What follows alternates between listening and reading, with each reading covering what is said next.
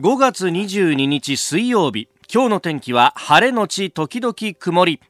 日本放送飯田浩二の OK 工事アップ。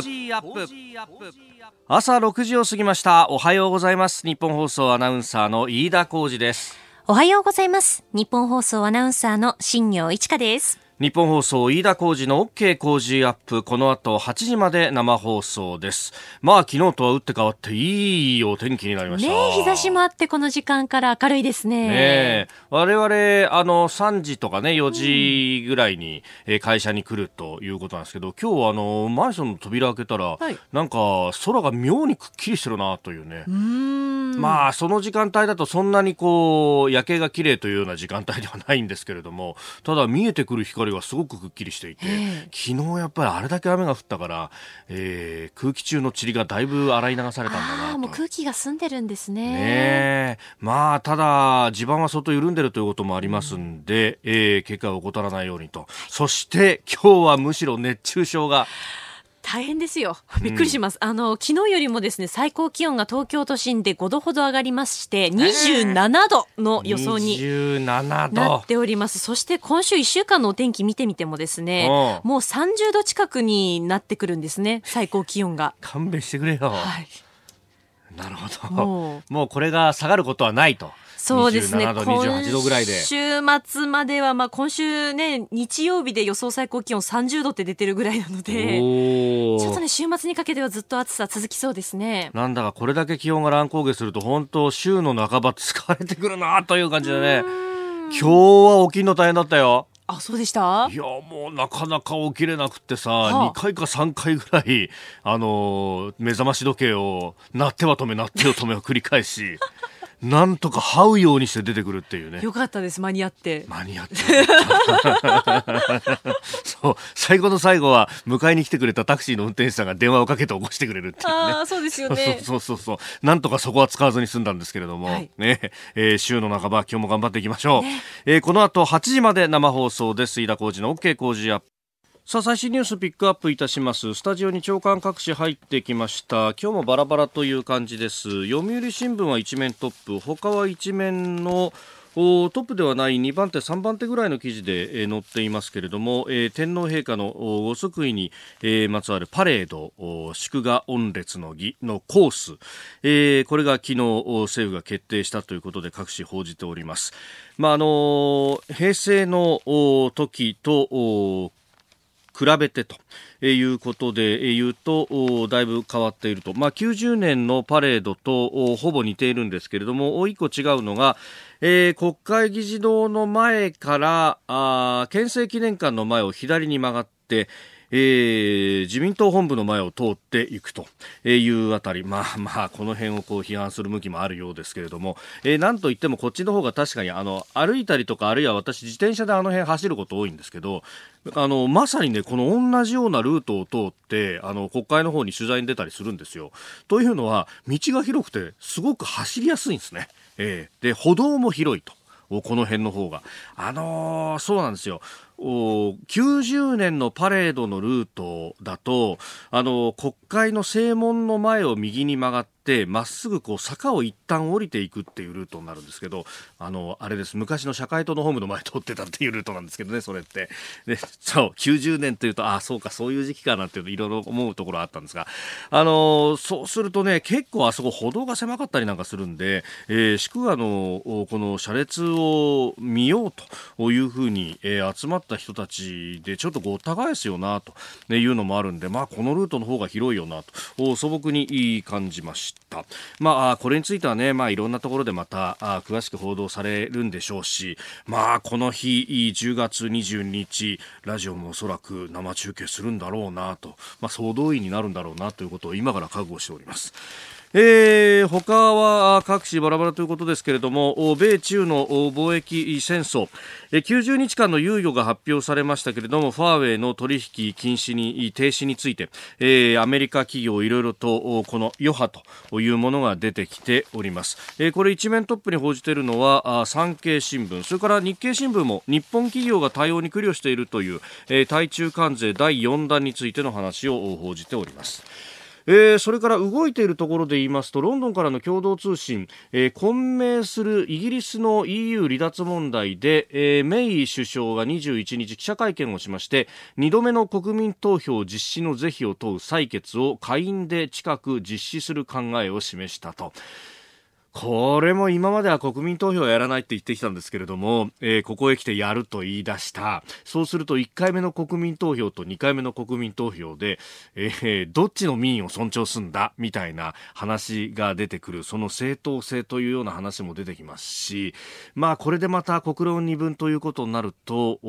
混乱するんじゃないか？みたいな話があります。えー、さらに言うと、メイさんは6月ぐらいで辞めるんじゃないかっていう話も出てきていて、そうすると、その後一体誰がやるんだと。えー、これ今、その保守党の中で筆頭候補に上がってるのが、まさにこの混乱を引き起こした張本人であるボリス・ジョンソンという前の外務大臣をやってた方で、まあ、ある意味ですね、えー、この人、定見なく EU 離脱煽っちゃったがために今この状態になってて、で、えー、混乱に混乱を重ねたタイミングでメイさんが首相になるかって時に、その時も一番有力な候補と言われてたんですけど、その時は、俺やらないよって言って雲隠れをしちゃったって、いや、この人何考えてんだみたいな人なんですが、えー、今回はあ首相になる気満々なのかという感じ。えー、まあ、あ渦中の栗は拾わず、栗が焼けた後に中を食べるみたいなことになっていくんですかね。ちょっとその辺っていうのがまた、えー、混乱の左になるか。今のところ、えー、EU の離脱、期日、延期に延期を重ねられていて、最長で10月末ということになっております。えー、それからあまたこれも足元動いているニュースなんですが、えー、海上自衛隊とそれからフランスの海軍さらにオーストラリアの海軍アメリカの海軍、えー、この4つの海軍がですねスマトラ島の西方海空域、まあ、インド洋にあたるところなんですが、えー、ここで、えー、訓練を行っております。でこれが今日22日水曜日までとなっていて、えー、19日の日曜日からずっとやってるんですけれどもね。まあこれあのーオーストラリア、そしてアメリカ、さらにフランスも入ってきていると。まあもちろんこれは中国に対しての牽制ということもあるんですが、えー、別途フィリピンとも訓練、えー、共同訓練を行っていたりとか、えー、このところ非常にここ動きが出ております。まあ昨日はあの海上幕僚長が会見でこれにも触れていたわけなんですけれども、これね、あの護衛艦出雲及び村雨というふうに海上自衛隊は出してるんですが、この護衛艦出雲にはですね、えーえー、海上自衛隊員のみならず陸上自衛隊の水陸機動団の方々も30人ほど乗っていると、えー、これね、あのー、期間4月30日に出港して実は7月の10日までいろんなところを回るということが出ているんですけれどもね、あのまあ、陸の人たちも中に乗って、まあ、これ、えー、海自は各国海軍とこういった共同訓練。で陸自も各国の陸軍や海兵隊と防衛交流を行うと、まあ、あいうことことなんですね。えー、そうすると、まあ、これ、えー南シナ海をめぐってっていうと今高校の自由作戦をアメリカもやってますし、え、中国に対して、え、どうやって、まあ、もちろんぶつかるようなことはないと思いますけれども対峙をするそして、え、みんなでこうやって、え、自由で、えー、法の支配、え、を重視する人たちっていうのもみんなで固まってるんだぞというところを見る見せる。そのことが抑止力につながると。いう議論。そろそろ日本もこれやっていかないといけないところに、えー、なってきていると。一国で守ることはできないというのは先の大戦の教訓でもありそして国連憲章でも謳われているところでもあると。もちろん国連軍のようなものがあればいいんですけどそういった理想論は、えー、ひとまず脇に置いて、えー、国連憲章の51条にもある通りですね、えー、集団的自衛権を行使して、えー平和を守っていくと、まあ、一時的ではあるというようなこともこれ国連の憲章の中にも書かれている国が持っている権利の一つでもあると、まあ、あある意味それをまあ、完全な形ではないけれどもこう見せるということも平和を資するとこういった議論も必要なんじゃないかと思います。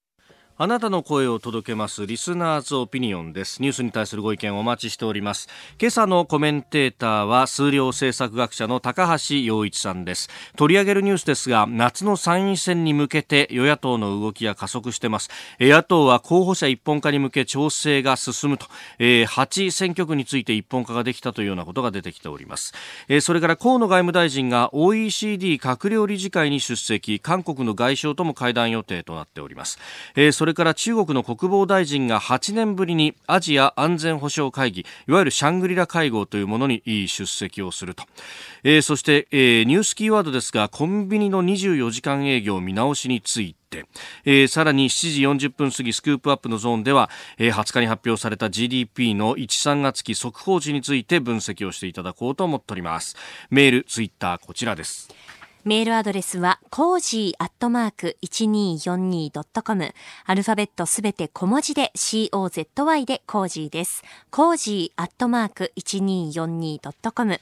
ツイッターは、ハッシュタグコージー1242。ハッシュタグ、コージー1242です。ご意見をいただいた方の中から抽選で3人の方に番組オリジナルの防災アルミブランケットをプレゼントします。いただいたオピニオン、この後ご紹介します。骨のオピニオンお待ちしています。あなたの声を届けますリスナーズオピニオンです。イギリスの EU 離脱、まあ、国民投票についても結構メールやツイッターいただいてますね。お名前ないんですがメールでイギリスの2回目の国民投票の話、これやっちゃうと混乱が広がるだけでなく、今後の国民投票の価値や取り扱いもよくわからなくなります。気持ちはわかるんですけれどもね、と、いただきました。まあ、あとね、イギリス議会は、おいそれと解散総選挙に打って出られないというのが、えー、前のキャメロン政権の時に法律で決まっちゃったっていうのがあるんですよね。これ、与野党で相当多数を取らないと解散ができないというのがあるんで、えー、そうするとメイさんは今、まあ、あの、ギリギリ過半数の与党を率いてるんで、えー、自分から解散ができないと。まあ、もっと言えば、あの、EU 離脱の、まあ、国民投票が終わった後、メイさん首相になって直後に解散をしたんですけれども、本当はそこで勝ちゃよかったんですが、負けちゃったっていうところで、もうボタンが掛け違いに掛け違っちゃってるっていうのがあるわけですよね。まあ、それもこれも結局、その、あの、地方の、まあ、貧しい若者であるとか、そういう人たちに、えー、この国って俺たちに金使わないで移民に金使ってんじゃねえかよ、みたいなね。それって EU の縛りがあるからできねえんじゃねえか、みたいな、えー、そういうこう不満みたいなものが、これ俺ポピュリズムとは言えないと思うんですけれども、こういうこう通奏低音みたいなものがある。だから、あの、経済って本当に馬鹿にはできないんだよな、と、お対岸の火事、ターザンの石として我々は見なきゃいけないと思うんですけれども消費増税どうなっちゃうんだろう高橋さんに今日聞きたいと思いますさあ、次第はコメンテーターの方々とニュースを掘り下げます。今朝のコメンテーター、数量政策学者の高橋洋一さんです。おはようございます。おはようございます。よろしくお願いします。ます今日はカラッと晴れましたけど、昨日はすごい雨で。大変だった大変だったんですか、やっぱり。学校に？学校じゃなくて、あの、まあ、まあ、ね、友人とね飯を食おうと思ってやったらその人はあの函館から、はい、あの東京羽田に来るんだけど飛行機が全然遅れてなんか羽田の上で2時間くるくる回ってたっていう、はあ、ね、降りられてよかったですねでもね、えー、今日もよろしくお願いいたします。5月22日水曜日改めましておはようございます。日本放送アナウンサーの飯田浩二ですおはようございます。日本放送アナウンサーの新業一華です。あなたと一緒にニュースを考える日本放送飯田浩二の OK 工事アップ。7時台はコメンテーターの方々とニュースを掘り下げてまいります。今朝のコメンテーター、数量政策学者の高橋洋一さんです。おはようございます。おはようございます。高橋さんには番組エンディングまでお付き合いいただきます。では、最初のニュース、こちらです。夏の参院選野党が新たに8つの選挙区で候補者を一本化。立憲民主党など野党5会派は昨日幹事長書記局長会談を行い夏の参議院選挙の30にある改選1人区のうち8つの選挙区で候補者を一本化することで合意しました。すでに合意している選挙区と合わせ11の選挙区で野党統一候補が正式に決まったことになります。えー、改選1人区は32あるわけで、うん、まあ、そのうちの11ですから、まあ、およそ3分の1が、えー、一本化できたぞと、うん、これまあ、一本化すると、まあ、与野党互角に戦えるというようなことも言われますけれども、うん、そそうですよね、一本化しなかったら勝負にならないっていうレベルでしょうからね、うん、でもこれでダブルになったら、で本当にどんだけ一本化がか行くかね、ええ、要するにダブルになると、え、あの同じ選挙区でね参議院じゃなくて衆議院も行えるわけでしょ、はい、衆議院の方で戦っていて、うん、参議院で仲良い一本化ってのはなかなかね難しいとも言われてますよね。うん。まあ参議院は都道府県が選挙区、はい、で、えー、一方で衆議院の方は小選挙区ですから、都道府県の中で、まあ、少なくとも2つ以上の選挙区があると。そういうことになるそうすると分かりにくくなんですよね。うん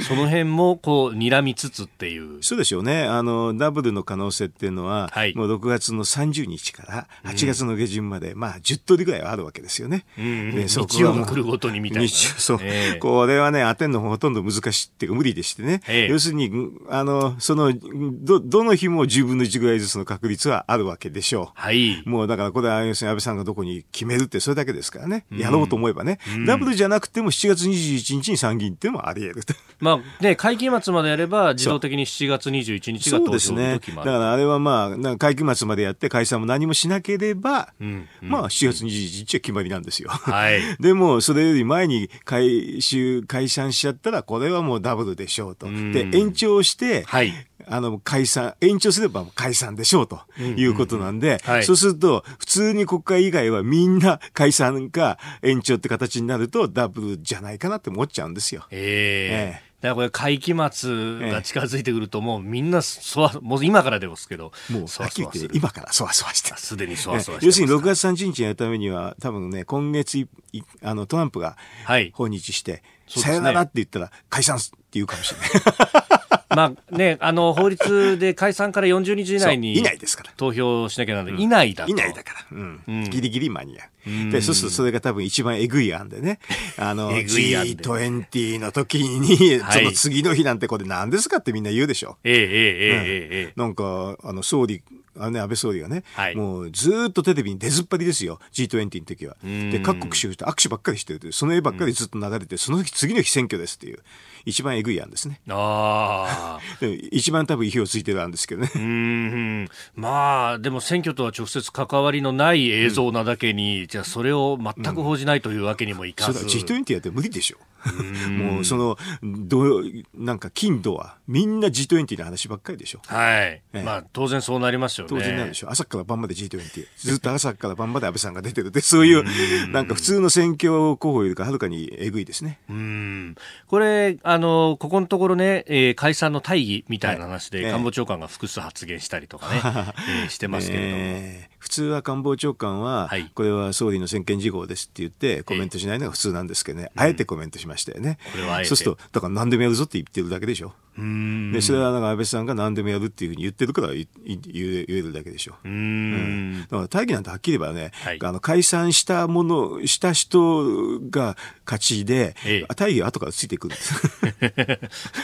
えー、過去の例もそういうのがいっぱいあったと。そんなもんですよこれ。参院で法案否決されたけど衆院解散したっていうわけわかんないね。あれ全く理屈がないんだけど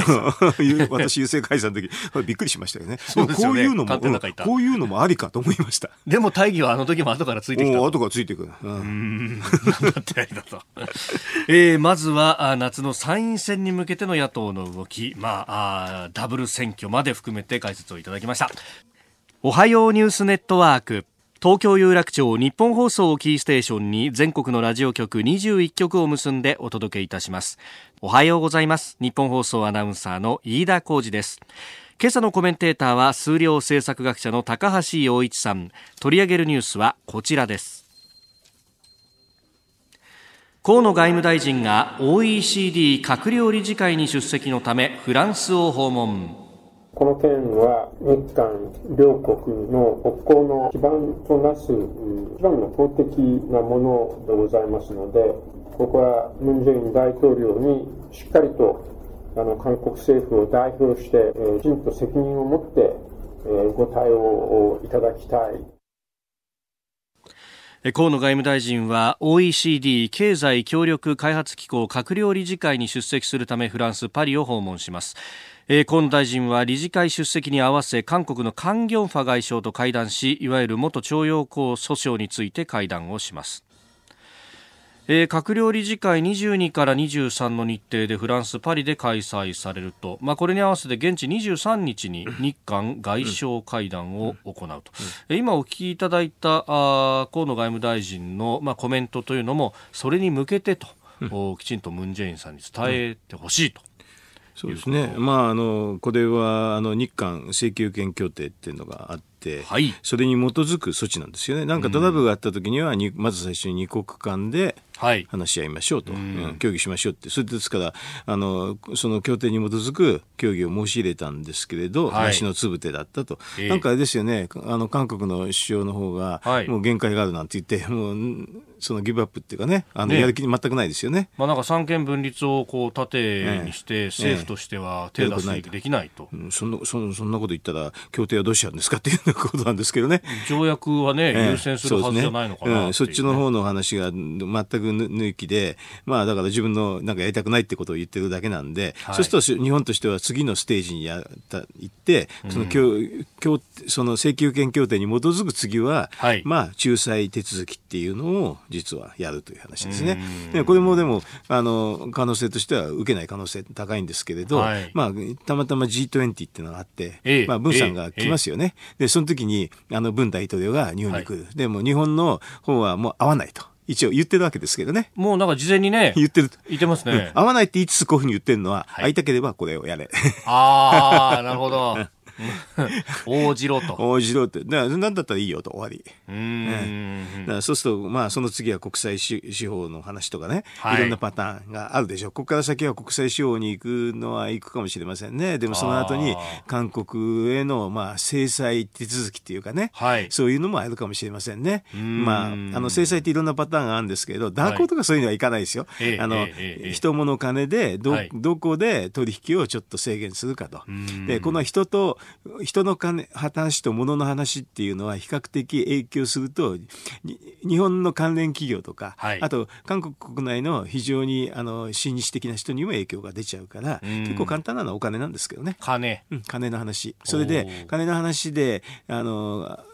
カントリーリスクっていうのは韓国のカントリーリスクっていうのは高まるような政策を日本がちょっとやると、はい、そうするとそうすると韓国の投資がみんな危ないとみんな思ってきて世界中お金が集まらなくなるようにするのが多分日本として一番やりやすいですね。なんか金、あの日韓の間でお金の話っていうと、ふと思い浮かぶのが通貨スワップ、とそういうのもありますけどね、うん、通貨スワップとかそういうのよりか、もうちょっとね、はい、直接的に韓国、えもう一番結構簡単なのは、はい、えーと、韓国に対する余震って言って貸し付けあるでしょ、あれのリスクウェイトを高めるのが一番簡単ですね。あなるほど。これはほとんど行政措置、金融庁の、ええ、まあ、課長レベルの行政措置でできちゃうんじゃないかな、そんなあ、そうなんですか。だから韓国はだって投資してたら、変な、変なふうに訴えられちゃったんだから、カントリスク高いじゃないですか。それそのまま言うだけですよ。うん、そうすると日本が、えー、こんなことしてんの？って言うと海、海外の方も、えー、韓韓国はカントリスク高まるの？高いの？って言うと、そうすると韓国が外から調達するときにレートが高くなったりすると、これは結構痛むんですよね、韓国はね。ほう、うん、なるほど。それを企業の皆さん気をつけてくださいねっていう気をつけてくださいって言うだけ。言うだけなんですね。うん、別に何か数字を操作するとかではなくて。なんかね、気をつけなさいって危ないですよと、韓国とお付き合いしてるとね、会うときね、訴訟を受けちゃうかもしれませんよっていうだけなんです。特に歴史のある企業は大変ですよ、これはと。そういうこと。だからそういうふうに言うだけだから、はい、案外簡単は簡単だし合理的なんですよね。ほー、え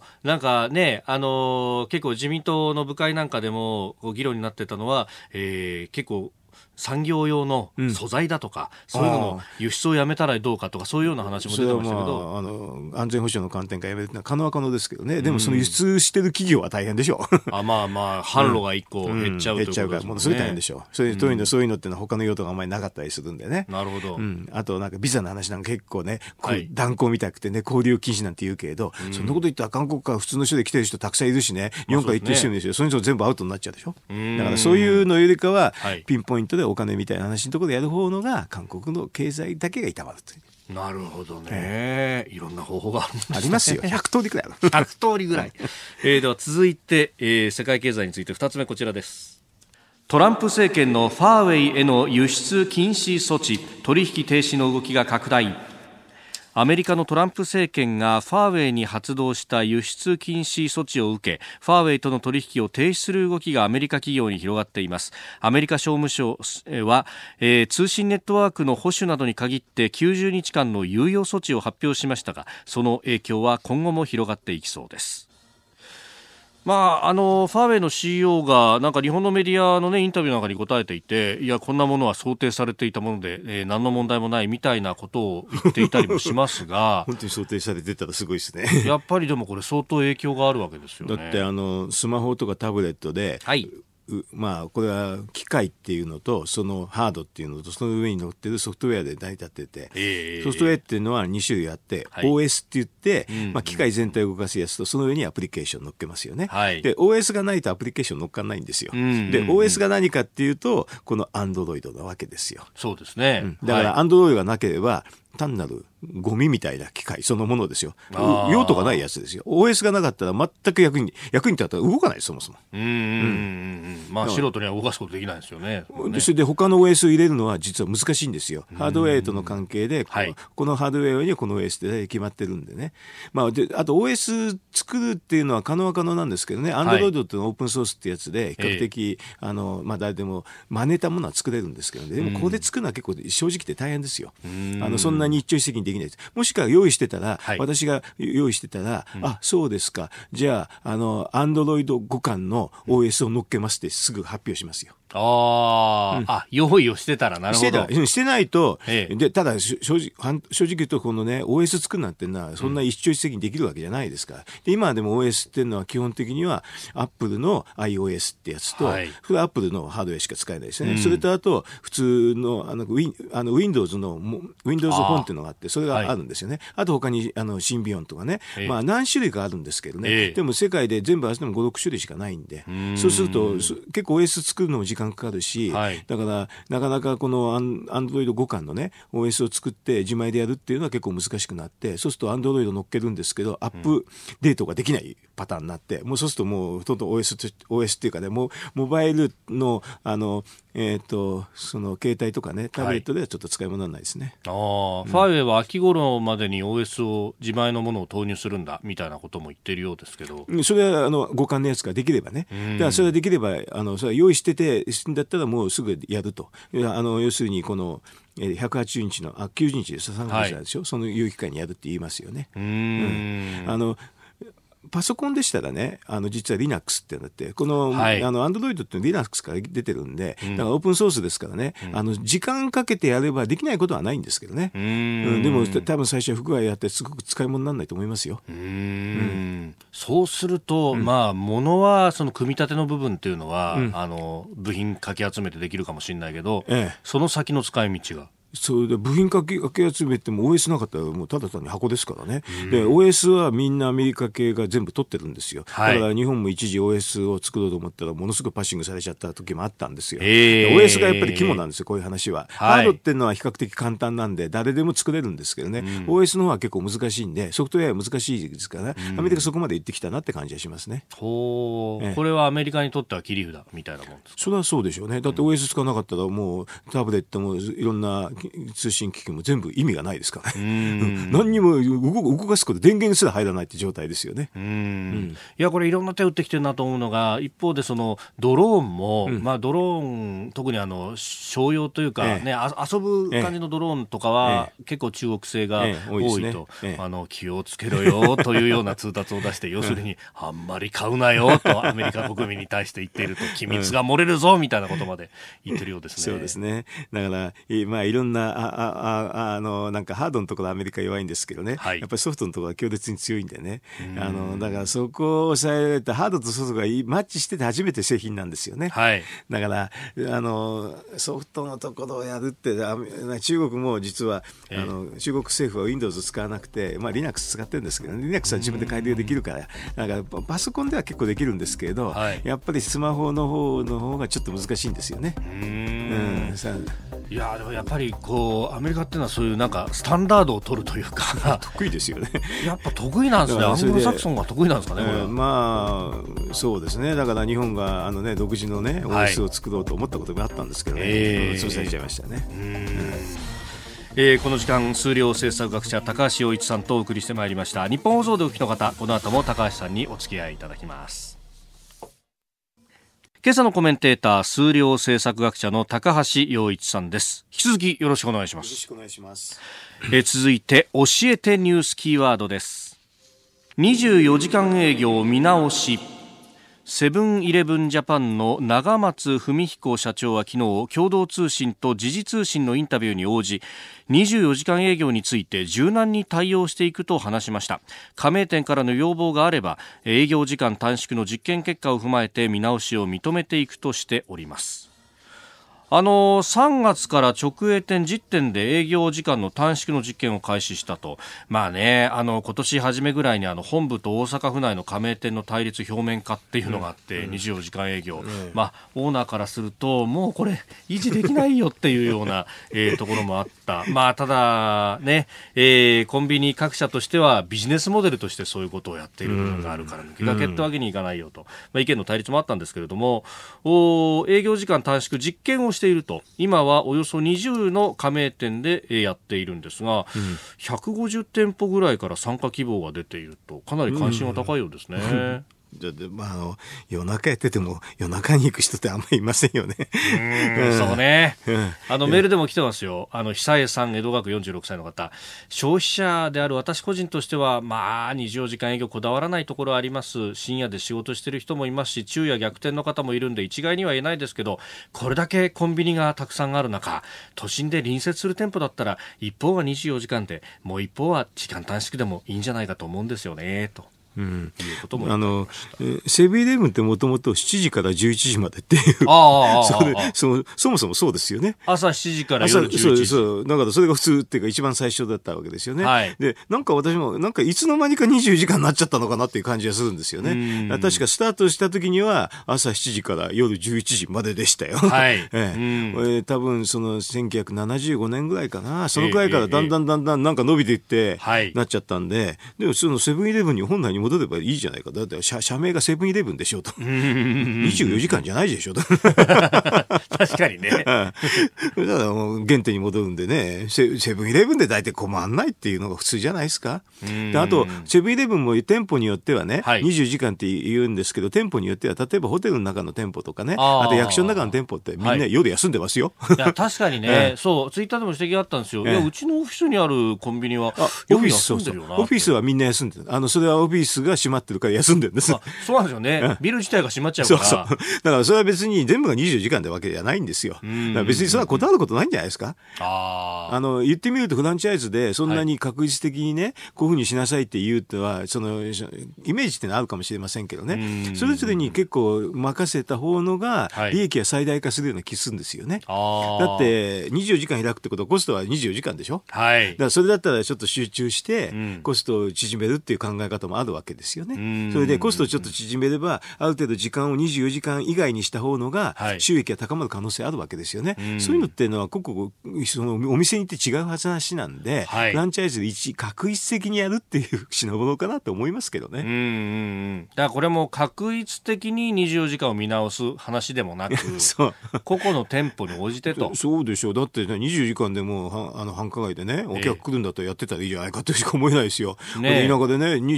どう考えても夜中来ないって言うんだったら閉めていいじゃないですか。うん。うん、それそれぞれの事情があってね、はい、だからそれぞれの店舗であの一番いいところを見つければいいって私はそうしか思えないですよね。だから全部一律にやるなんて考えられないしで現に今だってあのオフィスの中の店舗で開いてないですよ。だから別にそういうのもあるわけですからね。うん、だからその意味では、まあ、あの時短のノウハウっていうのもないことはないわけだし、うん、まあ、それをさらに今実証実験のような形でやってるわけですもんね。うん、だからそれ多分お店によってね、ええ、どんな下雷って言ったら一番儲かるかって違うと思いますよ。うんん。なんかあの一方でこれまあいろんな問題になった時にも ツイッターで意見がいろいろ来てたんですけど、あの今の配送のシステムっていうのが、まあ、ある意味こうぐるぐるぐるぐる回し続けているから、うん、あの新鮮なものがこう店頭に並ぶようになってると。これ一旦止め、ね、あの閉める時間があったりすると、うん、結局あの品物が回らなくなっちゃうみたいな指摘もあったんですが。でも回るのは一緒でしょ、うん、要するに脅すところが全部の店舗で脅すか、はい、あのそう一部店舗で、うん。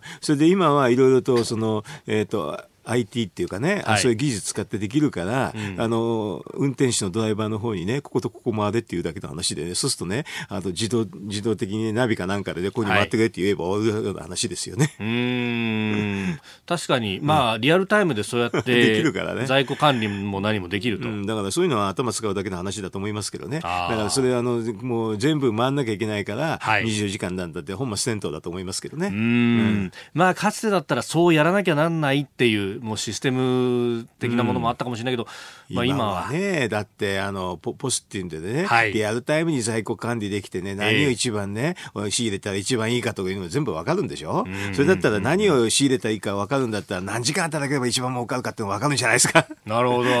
うん。えー、24時間営業見直し、今日のキーワードでした。えー、メール、ツイッター、いろいろいただいてます。まあ、やっぱりコンビニっていうのは身近ですからね、いろんな人から、ねえー、あ意見が来ますけれども、はい、いい男だよさん、ツイッター、労働移民を入れた入れないと成り立たないなら24時間営業なんていらないと思います。えー、そもそも夜中は寝る健全な社会に変えていったらどうでしょうかと。うんあのやっぱね、あの外国人労働者の問題と、まあ、こういうサービス業って直結してきますけど、人手不足が一方で一番言われるところでもあります、ね、そうですね。だから、あの、コンビニ行くと、あの、レジ打つ人って外国人の人多いですよね。うん、そこまですんのっていうのが素朴な感情なんでしょうね。ね私はコストの関係だけだと思いますよ。24時間だから無理してやるんでしょうけどね。はい、24時間じゃなければね、その、限られたね、あの人員でやるっていう手もありますよね、と。うん高橋さん、公正取引委員会にもいましたよね。いましたよ。これ、これだけね、あの、まあ、ある意味、こう本部から縛りがきついっていうのは、公取的にどうなんですか？えっ、ー、とね、US 的地位の乱用とかね、えー、そういう意味でフランチャイズっていつもそういうので問題になります、はっきり言えば。あえー、あの確実的にやって、あと収奪が大きいとかね、やっぱりこういうのっていうのは問題ですというふうな、あの、で、事件なんかも確かあったように思います、ね、なるほどね。お送りしております日本放送飯田浩二の OK 工事アップ。私日本放送アナウンサー飯田浩二と。新業一華がお送りしています。今朝のコメンテーターは数量政策学者の高橋洋一さんです。引き続きよろしくお願いします。よろしくお願いします。続いてはここだけニューススクープアップです。この時間最後のニュースをスクープ麻生財務大臣 GDP 速報値プラス成長に悪くはないとの見解麻生財務大臣は昨日1月から3月期の GDP 国内総生産の速報値が2期連続プラス成長になったことについて悪くはないとの見解を示しました。消費増税の最終判断や噂される衆議院の解散の判断については関係ないと明言しております。月曜に発表になりました、うん、えー、GDP 国内総生産の速報値でありますが、まあ、民間のエコノミスト予想はね、マイナスなんじゃないかというふうなことは言われてたんですが、えー、季節調整済みの実質で0.5%のプラス、これが1年間続いたと仮定した年率換算ではプラス2.1%となったと。いうことですけれどもさあ高橋さん。私も外しました。いや外しましてね。あのだからえー、っとね、うん、まあ外した言い訳じゃないんだけどどうしてそういうふうにマイナスって予想したかっていう説明すると今回の話が分かりやすくなるんですけどね、はい、まあこういうふうに予想するときに、うん、実はね消費と設備投資と輸出っていうのが御三家なんですよ。はい、だからそれを、それは予想するんですよ。それはね、全部マイナスって予想するわけ。したんで、で、これが3つマイナスだと、大体マイナスなんですよ。はい。だからそれで予想したってだけなんですね。多分他の人も一緒。えーえー、はい。でね、その他に、実は輸入ってんのがあってね、うん、輸入ってんのも予想できるんですよね。これ消費と結構似てるから、これもマイナス。で、あの、計算上はね、消費と設備投資足して、足して、輸出足して、輸入を引くっていうのが GDP の定義もし輸入がなかりすればもうちょっと多かったでしょ、GDP 多かったでしょっていう意味で、ちょっと引くんですよね。はい、だから、輸入がマイナスだと、引くマイナスマイナスからプラスになっちゃうんで、えこれが大きいとはあんまり予想できないんですよ、正直言うと。輸出がここまで減るとはってことですね。輸入がね。あ、輸入がそれがだから輸入が減るとすごいプラスで、だから言ってみると消費、設備投資、輸出輸入全部マイナスで、プラスになっちゃったっていうところが。で、こういうのはね、はい、あの、まあ、大体過去のデータを見るんですけどね、過去25年で四半期だからデータ100個ぐらいあるんですよ。はい、1回しかないの。だから100分の1ぐらいの確率でこういうことが起こるんですけどね。そこはだから予想しづらいんです、正直言うと。だからこの御三家がマイナスで、プラスになることはめったにない。えー、御三家っていうのは消費、設備投資、輸出。これが全部マイナスで、プラスになることはめったにないから、でそれが 100, 100, 回に1回ぐらいしかないんで、実は読み誤っちゃうんですよ。うん。まあ、あの、自民党の西田昌司さんもこれ完全な縮小均衡の中でプラスになっちゃ全部マイナスなんだもん。ね定義上だから、定義上だから、定義の話なんで、これはなかなかプラス言いづらくてね。で、まあ、あの、それをプラスに引き上げるんだと輸入がすごい低くて、あと、最後、公共投資すると、ちょこっとプラスになる、理論的にはなり得るんだけど、はい、まあ輸入がこんだけ落ちるも思わなかったし、公共投資もあんまり出ないかなと思ってたんで、これはマイナスかなと思う。で100回、100回に1回ぐらいだからこういうふうに、消費、設備投資、輸出がマイナスでもプラスになることは、あ輸入がマイナスでもプラスになることは100回に1回ぐらいあるんだけど、それはあんまりないですね。これ全部、全部マイナスだから、はっきり言って、よくないですよ。よくない。うん。これはよくないとしか言いようがない。うん。それでもなんかまあ政府の言い訳して、まあ、麻生さんが関係ないっていうのはねこれはね、はい、衆議院解散は俺の話じゃねえから関係ないって言ってるだけだと思うけど。なるほど、別にあの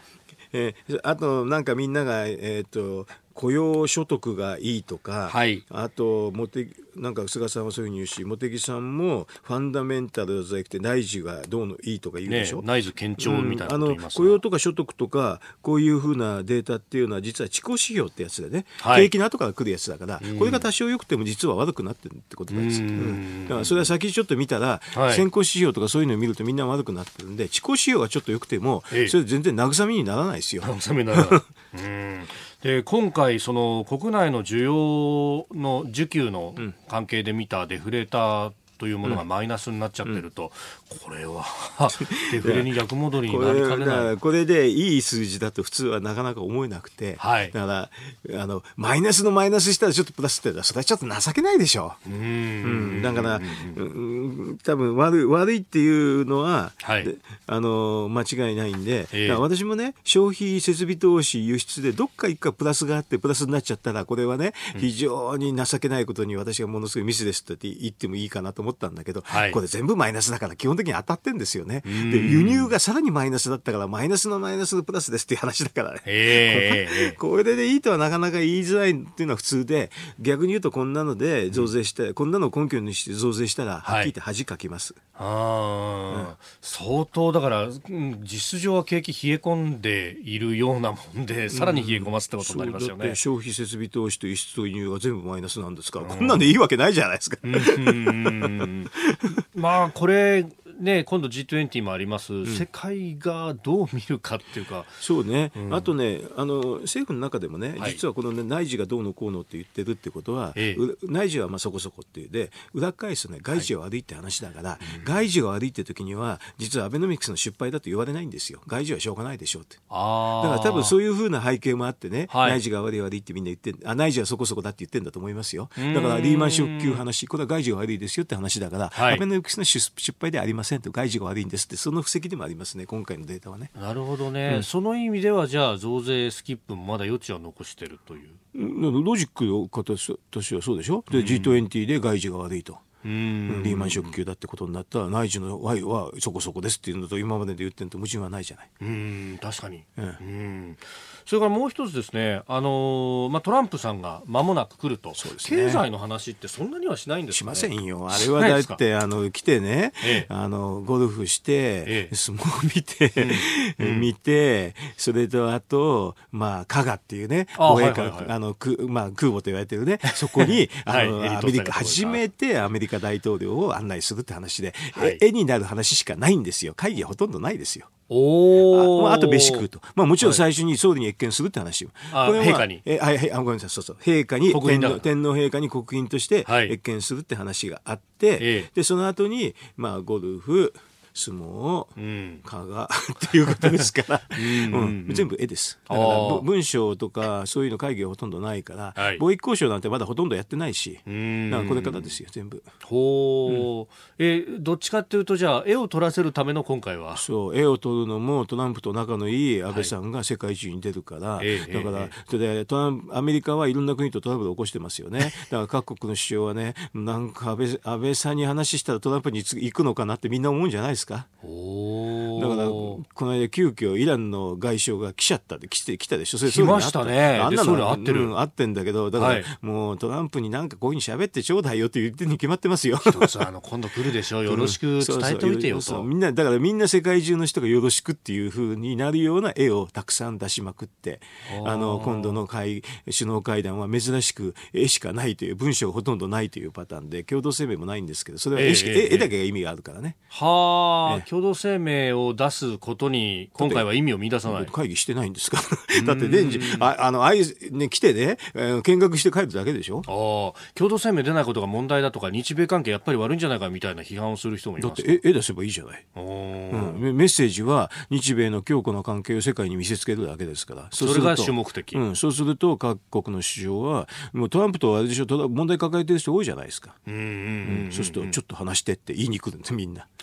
安倍さんにね。この東アジアにもそういう国は結構いっぱいたくさんいるですよ中国だって話したいちょっと話してよって言いたくなるじゃない、日米あの米中の貿易戦争やってるんですからね。安倍さんに話してちょっとなんとかしてよとか言うかもしれないじゃん。お大阪で習近平さんと安倍総理は会うっていう話だけど、ね、そっちトランプトランプ対策だけをね習近平が言うかもしれないじゃないですか。うん、あと北朝鮮は3回目の米朝をやりたがってますよね。だからそれで心臓とあえってね、はい、あのトランプは年中言ってるからキム・ジョンだってね会いたくないんだけどしょうがないなと思ってるかもしれませんよね。いろんなアプローチを水面下ではあるかもしれないだって心臓と話せって言ってんだから話しないと、うん、あの米朝がね、はい、あの会談が開かれるかどうかも分かんないじゃないですか。うんやりたいんだったらまずここを通せよって言って。だってでプーチンと話してもしょうがなかったっていうことでしょ。あうん、だからやっぱりそれはなんかこんなにあのなんなんか4日間も来ててね、うん、もうはっきり言って会議ないって4日間来てる人なんてめったにいなくてそれであのその関係を見せつけられたら各国の主張は考えはやっぱりちょっとトランプにアプローチするんだったら最初に心臓さんにアプローチっていうねこともあり得るんじゃないですか。なるほど、うん、それを見せつけるのが今回の,、あのトランプさんの意味ですよ、はい、本日の意味です。うんえー、ここだけニューススクープアップでした。このコーナーも含めて、ポッドキャスト、YouTube、ラジコ、タイムフリーでも配信していきます。詳しくは番組ホームページをご覧ください。